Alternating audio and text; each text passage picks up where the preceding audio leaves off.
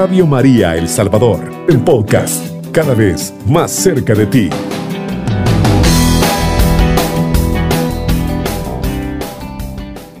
Para nosotros es un verdadero placer estar con ustedes eh, noche a noche y definitivamente pues esta noche no es la excepción, estamos tan contentos porque hoy la familia está, está completa, ¿verdad? Estamos acá eh, con Lari, estamos con mamá, y que siempre se une a nosotros para darnos ese consejo de sabiduría, y amor a lo largo de tanto tiempo que ella vivió junto a mi padre en su matrimonio, pero siempre nos da ese, ese toquecito, ese tip que para nosotros es tan importante. Cielo, buenas noches. Buenas noches a todos, ¿qué tal? ¿Cómo han estado? Qué, qué noche más bendecida, ¿verdad? Para todos y para todas.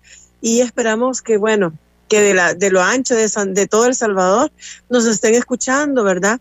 Y también fuera de nuestras fronteras patrias. Saludo a cada uno y en especial, pues, ¿verdad?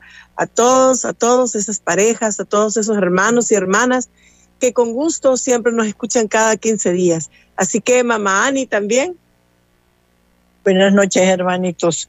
Dios me los bendiga y gracias por escucharnos.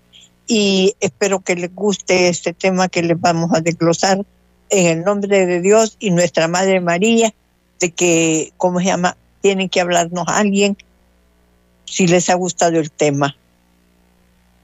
Bien, hermanitos, buenas noches nuevamente, ¿verdad? Y qué rico San Salvador en esta noche, que esta ha sido noche, perdón, en los cuales ha estado cayendo un poquito de lluvia, nos ha estado refrescando.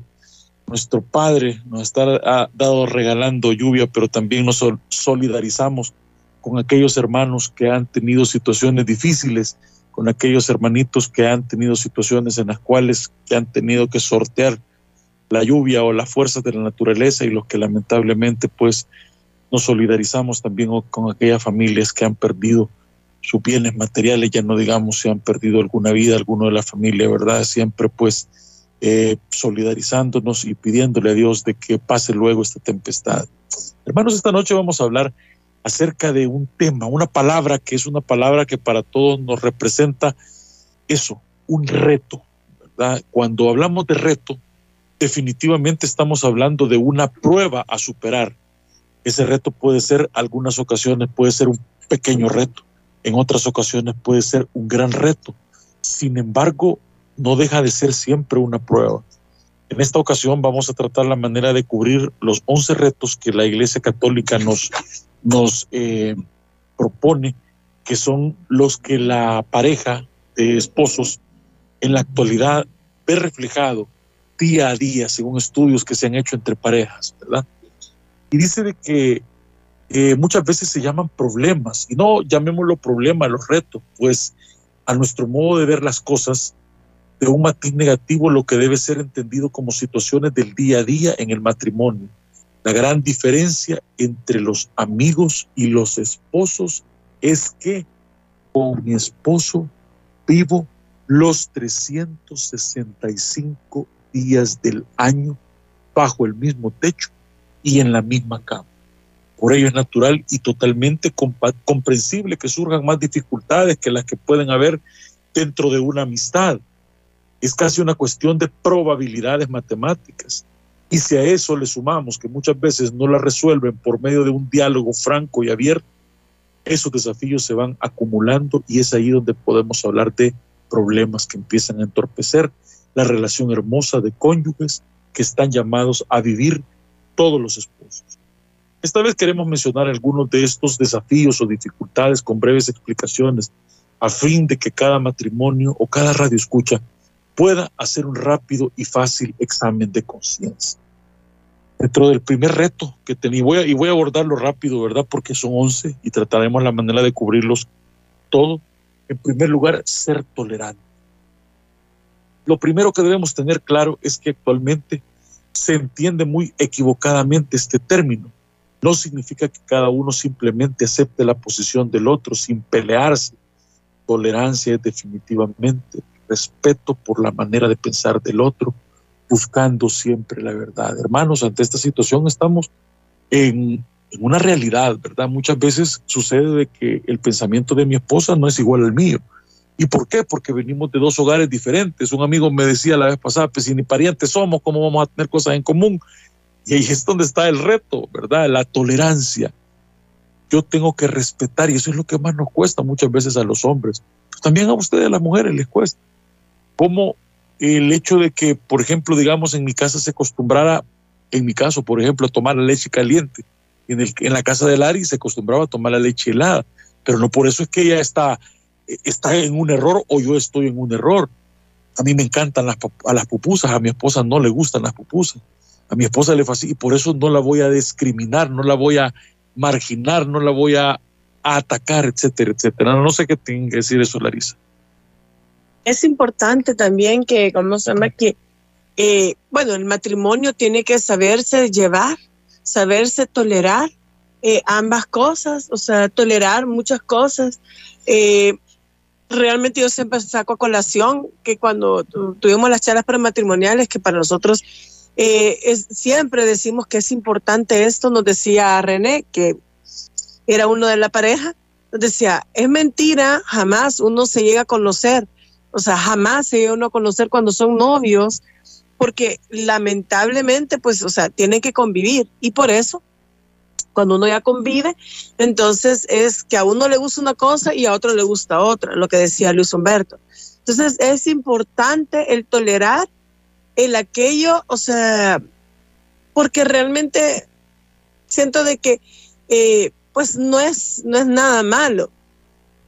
Pero también es importante saber que antes del matrimonio uno tiene que saber con quién se va a casar, tiene que ver todas sus, eh, todas sus cualidades y defectos, porque muchas veces esos defectos, eh, y lo hemos hablado muchas veces cuando son novios, eh, son una cosa. Y muchas veces eh, uno de la mujer dice, ah, no, cuando, sí, cuando esté, eh, cuando esté ya casado conmigo va a cambiar. Mentira. Va a ser eso más, más, más, más y más, más, más fuerte. ¿Por qué? Porque lógicamente es ahí donde cambia la cosa, ¿verdad? Donde ya empieza uno a convivir. Entonces, realmente el límite mío, el límite de él, o sea, es, es, es, cada uno, pero es saber que cada uno tiene su límite, pero también es respetar también esos límites, respetar también las cosas de cada uno, respetarse mutuamente. Mamani. Ante todo, hermanitos, en el matrimonio, lo que debe de existir más que todo es la concordancia, la tolerancia y el perdón porque si no hay tolerancia, ni hay perdón ni concordancia, no hay nada. Y como dijo Lari, de novio uno no se conoce, pero ya casado es diferente. Y dice la concordia, es un combo el que se lleva uno cuando se casa. Muchas cosas, como dijo Lari, que ya un, ya un adulto no puede cambiar de la noche a la mañana no digo que no, que puede tener sus cambios, pero no es que va a cambiar completamente. Y es allí donde debe de tener tolerancia el uno del otro. El segundo, el segundo reto es dejarte pensar que alguno debe de ganar la pelea. Estábamos hablando con Arisa que muchas veces nos sucede a los matrimonios, si ustedes se dan cuenta, que de repente pasamos dos días contentos y pasamos una semana enojados pasamos dos días contentos, una semana enojados. Es un círculo vicioso del cual nosotros nos vamos acostumbrando. Es un círculo vicioso del cual nosotros entramos como, como matrimonio y eso es un gravísimo error. Porque una de las cosas que nosotros los matrimonios debemos hacer, y esto lo recomiendan los grandes estudiosos del si le queremos llamar, que no existe la ciencia, sin embargo debería. La matrimoniología, aquella ciencia que estudia los matrimonios, Dice, la pregunta es, ¿qué es lo que debo hacer para hacerte suficientemente feliz? Pongámonos a pensar en eso. Esa, comencemos cualquier discusión con nuestra pareja. ¿Qué es lo que... Eso le estamos diciendo a mi, a mi, a mi esposo, a mi esposa. Bajo toda mi guardia, pero ya no aguanto esta situación. No es que vas a ganar tú o, o, o como los niños, vaya, que de repente, vaya, juguemos, pues ganamos vamos a hacer lo que vos digas, está bien, no hay ningún problema, pero juguemos. eso es de niños, hermanos. Fíjense bien lo que estamos hablando. ¿Quién gana la pelea? Esta actitud brota de una cultura en la que nadie quiere dar el brazo a torcer. Yo tengo la razón. Yo debo tener siempre la última palabra. Te lo dije. Sabía que iba a pasar eso. Ideas como esa que nos impiden abrir el corazón con humildad y sencillez, con esa soberbia y orgullo egoísta, es prácticamente, es prácticamente imposible el diálogo. Dialogar implica saber escuchar y cuando uno de los dos se equivoca, bueno, toca ser humilde y reconocer el error. Hermanos, la verdad que esto, vuelvo a repetirlo, se puede volver un círculo vicioso. Ah, una vez, ya lo hicimos una vez y lo volvemos a repetir, lo volvemos a hacer y lo volvemos a repetir. ¿Quién va a ganar? La verdad que tenemos que tener la madurez suficiente, perdón, la madurez suficiente de sentarnos, vernos frente a frente, desnudarnos, desnudar nuestra alma y reconocerte que, como decimos coloquialmente, si usted quiere, hemos regado, ¿verdad? Pero tú también hazme saber en qué le estoy regando. Porque si empezamos a gritar o, o yo me acuartelo, tú te acuartelas, no vamos para ningún lado. Entonces, definitivamente aquí es donde va, vamos a empezar. Entonces, quiere decir que él quiere ganar la pelea, él quiere siempre tener la razón, pero el que tengo la razón soy yo. A lo mejor tenga usted lo suficientemente argumentos, pero háblelo, expóngalos, sepa exponerlos. Si usted tiene un argumento y usted es dueño de la verdad, téngalo por seguro que el que es dueño de la verdad prevalecerá. Marisa pero siempre eh, definitivamente en esto, o sea, ¿quién va a ganar? O sea, ninguno puede ganar. Eh, hace, eh, bueno, de hecho también estábamos viendo hoy en la mañana, tenemos a una pareja que lamentablemente se ha separado. Hay muchas parejas que se han separado hoy en día por esto mismo, porque realmente nadie tiene la culpa. Eso es lo que le decía Luis Humberto a una de ellas, a una de estas parejas, a, a, una de ellas, y le decía, o sea, nadie tiene la culpa, pero es difícil porque va a llegar un momento donde va a haber una víctima. Y muchas veces eh, las peleas, eh, lamentablemente hoy en día, o sea, las peleas son tan fuertes que eh, ninguno quiere ceder, ninguno quiere irse para atrás y no poner esas cosas al pleno, ¿verdad? Entre, entre esposos.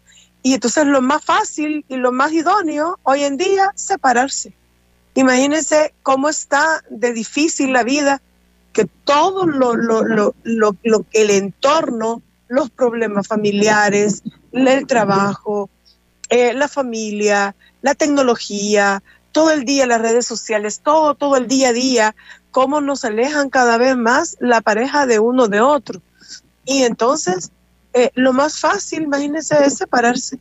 Imagínense que ahora yo siempre traigo colación, imagínense, de 10 parejas, 9 están divorciadas. ¿Quién no tiene en su familia varias parejas, amigos o familiares divorciados? Y es lo más fácil, ¿por qué? Porque ninguno de los dos quiso ceder. O sea, yo les digo, o sea, o sea, en, en mi experiencia, y digo mi poca experiencia, 25 años, lo que se tiene que hacer es que cada uno, o sea, traiga, tiene que traer a colación ese problema, o sea, platicarlo, comunicarse y que los dos cedan, o sea, ¿qué vas a ceder tú? ¿Qué voy a ceder yo? Pero realmente también eh, no, solo va no solo va a imponer uno, ah, bueno, se va a hacer esto porque yo digo que así es. Entonces no vamos a hacer nada definitivamente es importante que lleguemos a ese pleno.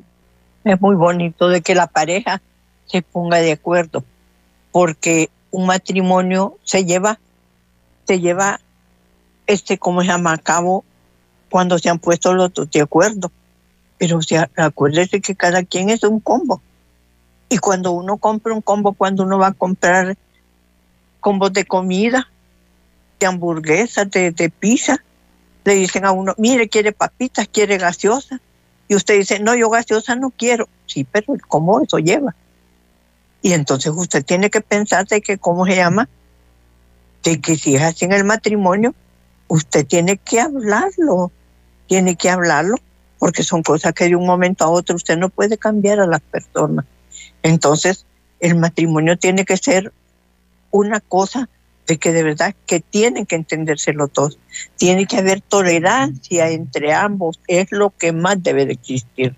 Sí, hermanos, la verdad que estamos, estamos tocando un tema tan bonito, ¿verdad? Y no se muevan de donde están, regresamos en breve momento. Está en sintonía de Radio María El Salvador, una radio cristiana, mariana y misionera. Bien, hermanitos, estamos en Radio María 107.3 del FM. Estamos en esta noche desarrollando un tema muy lindo que se llama Los retos a superar en la pareja del matrimonio católico. Estamos hablando de cuáles eran esos retos. Ahora vamos a tocar dos de una sola vez que están unidos, casi, casi tres, digamos. El primero es evitar los paños tibios, hacerle el quite a la famosa olla de presión y recordar la diferencia entre justicia y misericordia. ¿A qué se refieren estos tres retos? En primer lugar, paños tibios cuando hay situaciones en la pareja en la cual vamos en este círculo vicioso del que hemos estado hablando, en el cual se estira, se encoge, se estira, nos, nos enojamos, nos contentamos. ¿Pero por qué? Porque es un hecho que hay un tema el cual no lo hemos desarrollado como se debe, no lo hemos tratado como se debe. Entonces no tenemos que andar con paños tibios, hermanos. Tenemos que poner ese tema o esos temas en la mesa de diálogo. Tenemos que dialogarlo. ¿Por qué? Porque si no, esa olla de presión, cuando venga a explotar, ahí vienen los divorcios. En el peor de los casos vienen los pleitos en los cuales hay falta de respeto, en las cuales hay golpes, en las cuales hay hasta asesinatos entre las parejas. ¿Por qué? Porque no han dejado que, o sea, han permitido que esos problemas hagan la, la efervescencia suficiente, no la efervescencia que necesitamos en el buen vino, como nos habla eh, nuestro, nuestro, nuestro padre en las bodas de Caná, ¿verdad? Nuestro hermano Jesús en las bodas de Caná, sino que esa efervescencia de esos problemas tremendos que nosotros no le hemos dado la importancia. Y ahora vemos también cuando tenemos que aplicar la justicia y el perdón otro reto, porque muchas veces imagínense que de repente ella cometió un error, llamémosle un error, o él cometió un error, llamémosle infidelidad, si usted le quiere llamar, llamémosle que hizo mal una transacción y nosotros nos volvemos implacables, ¿verdad? Nosotros queremos que vuele la cabeza. Entonces, pero es que tenés que, tenés que pagar por eso.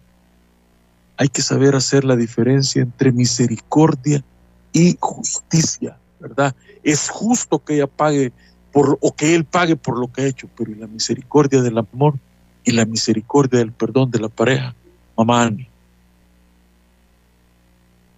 Le voy a explicar. Una vez yo tuve un problema y entonces el problema supuestamente ya lo habíamos arreglado, pero mi esposo se había puesto intransigente. Pero hubieron dos ángeles que nos volvieron a unir. Y entonces dije yo, bueno, él dijo también, bueno, hasta aquí y seguimos y llegamos a los 52 años. Tiene que hallarse una solución, tiene que haber una tolerancia, como digo nuevamente, y perdón, porque muchas veces, la mayor parte de veces que cometemos errores, más que todo es la infidelidad y esas heridas hasta que cierren. Es que en el nombre de Dios les digo a todos los matrimonios que sepan entender que haya tolerancia y perdón. Eh, difícil, eh, ¿cómo se llama? Este, es, bueno, este tema es bien difícil porque realmente eh, volvemos otra vez a lo mismo que estábamos hablando. No queremos ceder. Ninguno de los dos quiere ceder. Y por eso es que volvemos y por eso es que tenemos problemas y por eso es que realmente todo el problema viene de raíz, ¿verdad? O sea, es cuando estábamos hablando que cuando no hablamos esos temas, eh, cada quien vive su vida y pasa los años y vive, o sea, y vive, va y viene y va. El problema es que va a llegar a una olla de presión y va a estallar. Una cosita es la que va a estallar. Entonces, cuando ya estalla, entonces ya no hay vuelta para atrás porque ya no hay nada que hacer. O sea, eh, ella o él ah, se han dañado tanto que ya no hay nada que hacer. O sea, es así fácil y sencillo. Y entonces, ¿qué es lo que pasa también? Que viene y cómo se llama, eh, también hay, o sea, cuando la pareja no se pone de acuerdo y hay familia de por medio, hay amigos de por medio, entonces eh, todo mundo se mete en la relación y tienen que opinar sobre esa relación. Y realmente no es así porque la pareja es solo la pareja la que tiene que ver su propio problema, pero al final como la pareja no puede, eh, como se llama, no puede arreglar sus asuntos, entonces es más fácil, eh, como se llama, que alguien se meta. Es más, hoy en día es mucho, eh, es más fácil. Hoy en día es tan fácil, perdón, es tan común que yo tengo que ir donde un psicólogo o una psicóloga para que me arregle mi matrimonio. O sea, no puede ser eso. O sea, jóvenes, o sea, hermanos, hermanas, las parejas jóvenes, las parejas de en medio, las parejas ya avanzadas, o no importa en qué desde su matrimonio lo tiene que arreglar, pero de raíz, él y ella nada más íntimamente lo tienen que arreglar. O sea, nadie le puede venir a arreglar a usted sus cosas, nadie es que mire, hable con, los hermanos de la iglesia, es que mire, hable con... Sí, ellos le pueden dar una solución, porque una guía, pero es que realmente es usted el que tiene que ver eso, porque, o sea, tiene que haber misericordia, o sea, misericordia. O sea, Mamani ya lo estaba diciendo, o sea, Mamani, o sea, de esos eh, ejemplos, de esas, de todas las cosas que pasa un matrimonio, ya con eh, tanta experiencia, de eso nos tenemos que agarrar y tenemos que tener misericordia. Yo, o sea, les digo, agárrense de la mano, vayan al Santísimo y de verdad, o sea, también tienen que orar juntos, tienen que pedir al Espíritu Santo que, que, que, les dé esa misericordia, que les dé ese perdón, o sea, mutuamente para perdonarse, porque el problema es que como no se pueden perdonar, no llegan a nada, volvemos otra vez a ese círculo vicioso. Nos separamos, lo más fácil. Además, hermanos, es necesario, como decía mamá Ani, que recapacitemos y entendamos lo que la analogía que hacía mi mamá es muy cierta. El matrimonio es como cuando compramos un combo. Mire, ya viene el combo, pero es que a mí no me gusta el hash brown. Ah, usted compró el combo, ¿verdad? Y eso tiene que darse cuenta al principio. Sin embargo, cuando ya vamos en el camino, cuando ya vamos en la marcha, lo más importante que podemos sacar de todos estos consejos que nos da la literatura que consultamos es que debemos de platicar. Imagínese que usted está en una fase de negación y no se quiere dar y no quiere entender que tiene que sentarse a hablar con su esposo, hablar con su esposa. Usted está en esa fase de negación en la cual no hay nadie más que le que le que lo saque de como decía mi abuelita, ¿verdad? Yo voy en mi macho y nadie me baja. Pero hermanos, si no hacemos eso, el tiempo va pasando. ¿Qué hace que yo recuerdo que mis hijos tenían cuatro años, el uno cuatro y el otro ocho años? En este momento mis hijos ya prácticamente están empezando ya su vida profesional. Imagínense cómo pasó de rápido el tiempo.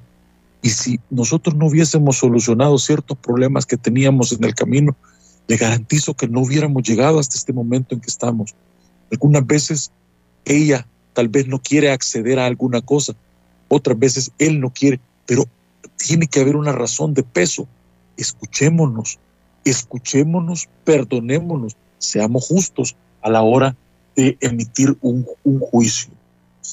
Dentro de los otros retos que tenemos para, para tratar, mis queridos hermanitos, vamos a, ya digo, ya digo, tenemos algo muy grande, ¿verdad? Que lo más importante, como, como decíamos y como, como decía Larisa, es pues eh, hablarse, comunicarse, evitar que esa olla de presión explote, evitar que esa olla de, presión se vaya por otro lado. Y lógicamente, pues eso nos va, va a acarrear situaciones en las cuales después no vamos a poder salir de donde estamos, no vamos a poder este, sacar las manos del, del, del atolladero, ¿verdad? Y lógicamente pues tenemos que, que seguir adelante, ¿verdad? Muy bien, tenemos otro de, los, de los retos a, superar que podría ser, o mejor dicho, o es la infidelidad y la sexualidad. Son dos retos muy serios. Mamá Ani lo tocó, ¿verdad? Un reto de infidelidad y, sexualidad. La opinión pública, que al igual que varios medios de comunicación actuales, no protegen ni promocionan el matrimonio. Incluso se podría decir que se hace propaganda a la infidelidad.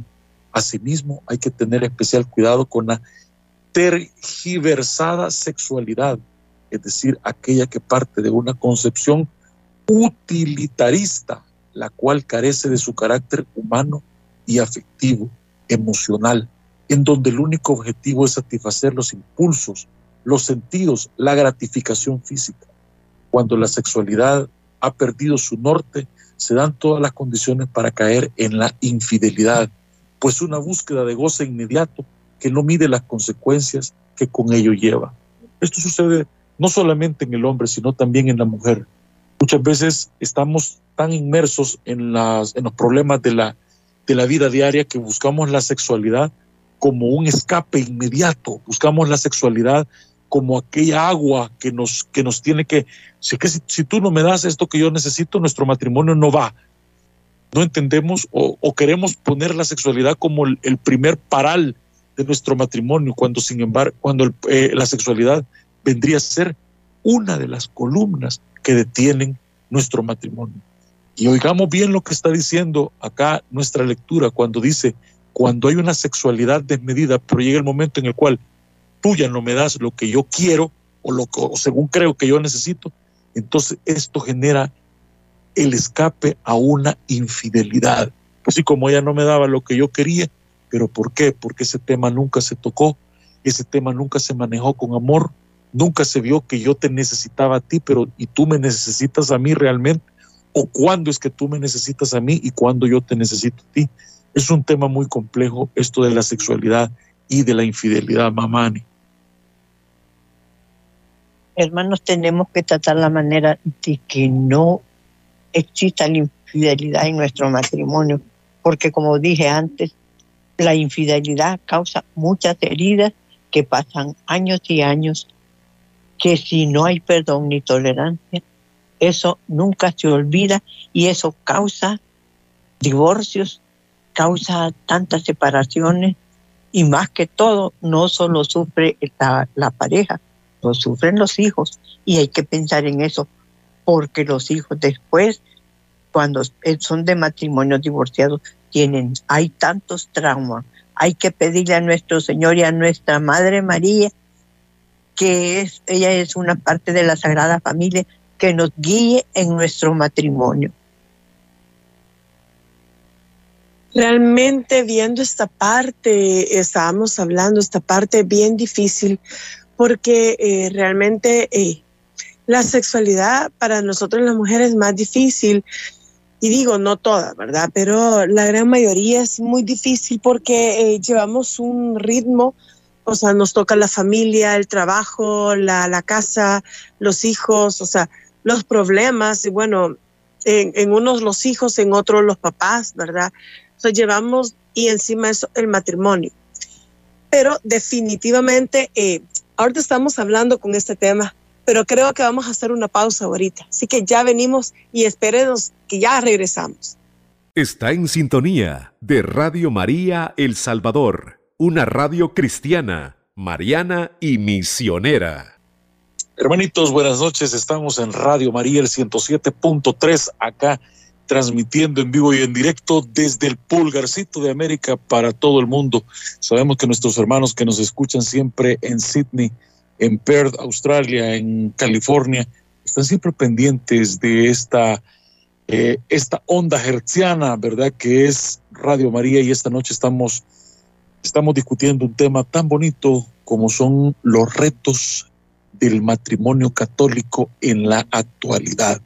Habíamos hablado de tantos retos, ¿verdad? Como, por ejemplo, el perdón, estábamos hablando cuando esa olla de presión, que son los problemas, no le damos el tratamiento adecuado y esa olla termina explotando. Estábamos hablando también de la sexualidad, de la infidelidad, tema delicado en la pareja actual, pero sabemos perfectamente que todo visto con los ojos de Dios y a través de ese poder tan grande que es el amor, podemos ir caminando. Otro de los retos que tenemos que superar o tenemos que tratar la manera de sobrellevar adelante y no dejar que nos venza, es la relación trabajo-familia. Dice la literatura que se hace más patente en la actualidad que en las épocas pasadas. la distribución desequilibrada del tiempo a favor del trabajo y en contra de la familia. Muchas veces los esposos tienen distintos campos de acción, ya sea en la familia, en la profesión, fuera del hogar. No se ven durante muchas horas del día.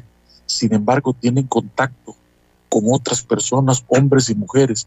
Con ellos comparten sus intereses, sus planes profesionales. Cuando vuelven cansados a casa, ya no tienen fuerzas para dialogar hacer planes o entregarse al amor conyugal o entregarse al amor íntimo. Vean qué delicado estamos hablando de esta situación. Es una situación que creo que a la mayoría de hogares en, nuestro, en, nuestra, en nuestra realidad creo que nos está pasando. Creo de que todos vivimos, que tenemos un proyecto en la, en la, en la oficina, que mi jefe aquí, que mis hijos, ¿verdad? Mi hijo no, no le entran las, matemáticas y estoy con él durante, si es posible, llego de trabajar, me meto con él a estudiar, etcétera, etcétera, y vamos poco a poco relegando a la persona más importante de nuestra vida, que es nuestro cónyuge. Vamos relegando, vamos haciendo a un lado a esa persona. Tenemos que tener esa habilidad, tenemos que superar ese reto, equilibrar esos tiempos que le vamos a dar a nuestros padres, a nuestros hijos, a nuestra profesión. Nosotros desgraciadamente hemos tenido la oportunidad de ver matrimonios que se desintegraron por la superación personal del uno, la superación personal del otro.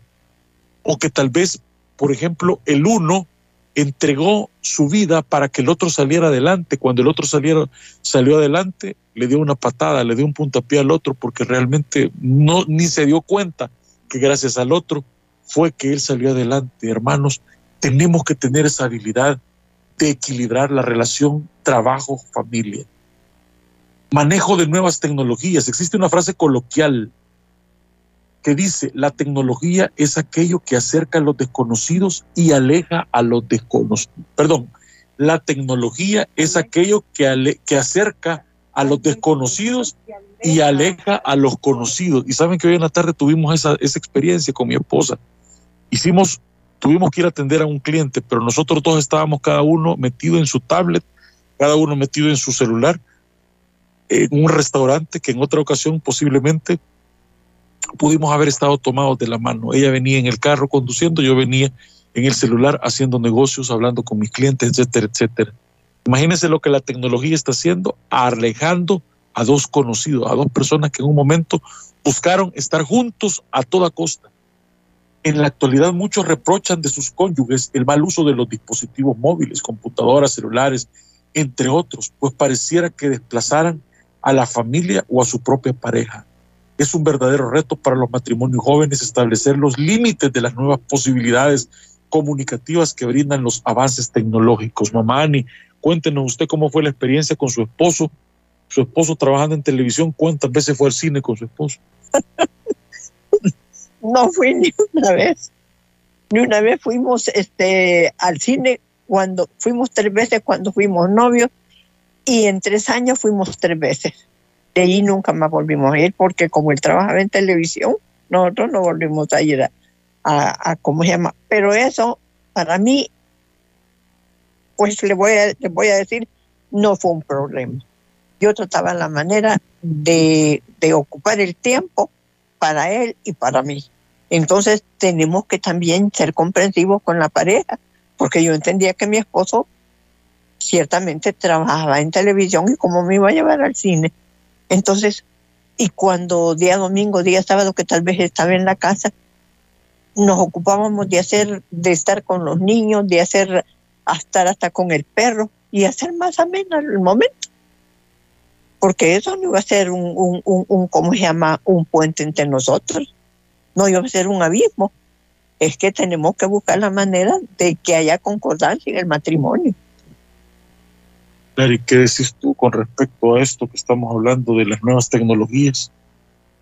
Eh, realmente es bien difícil porque eh, a cada uno de nosotros nos gusta eh, las redes sociales en diferente forma, ¿verdad? Entonces debemos de buscar, o sea, y debemos de hacer a un lado o debemos de poner reglas, eh, eh, ¿cómo se llama?, en el matrimonio para eh, evitar esto, porque hay muchas veces que nos volvemos adictos a diferentes redes sociales y queremos estar viendo. O sea, es bien chistoso ver los videos, es bien chistoso estar viendo eh, todas las cosas que comentan, es bonito ver eh, un montón de, de videos, eh, digamos, de todo índole, pues, ¿verdad? Y bueno, imagínense cuando ya se vuelve adicto a la pornografía, que, o sea, hasta gratis está en el Internet, pues. Entonces, eso es, eso es letal. Entonces, la pareja lo que tiene que hacer es por ejemplo, nosotros tenemos una regla que cuando estamos comiendo, ¿verdad? En la familia, desayuno, almuerzo, cena, en el momento que estemos en familia, no se puede tener celular en la mesa. O sea, el celular se, se, se, queda. O sea, se queda ahí en los cuartos o se queda afuera, relegado. Y empieza uno a platicar y a decir, porque si no, definitivamente la comunicación va a fallar. La comunicación, y entonces es así, la tecnología y es más, también por ahí entra el de abajo, eh, por la tecnología, ya dije, la, pornografía, ya sea para él o para ella. O tal vez eh, encontrar novios antiguos o gente antigua, o, o, sea, personas que, que, que, ¿cómo se llama? O eh, mucho más fácil ahora, programas en Internet donde usted puede buscar pareja y no su pareja la que tiene a la par. Entonces hay muchas cosas y muchos mecanismos, ¿verdad?, para obviar esto, ¿verdad? Y para quitarse de esto.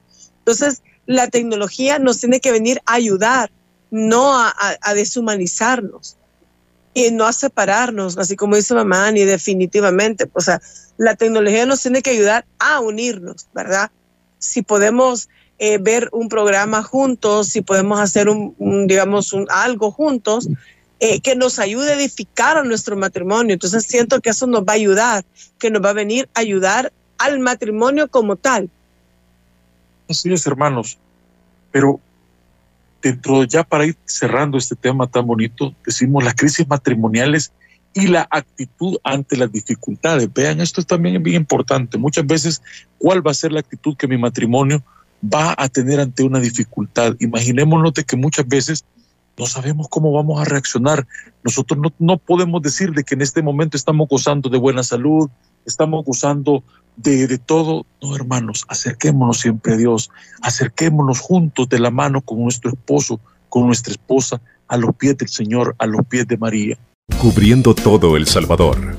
Radio María, 107.3 FM.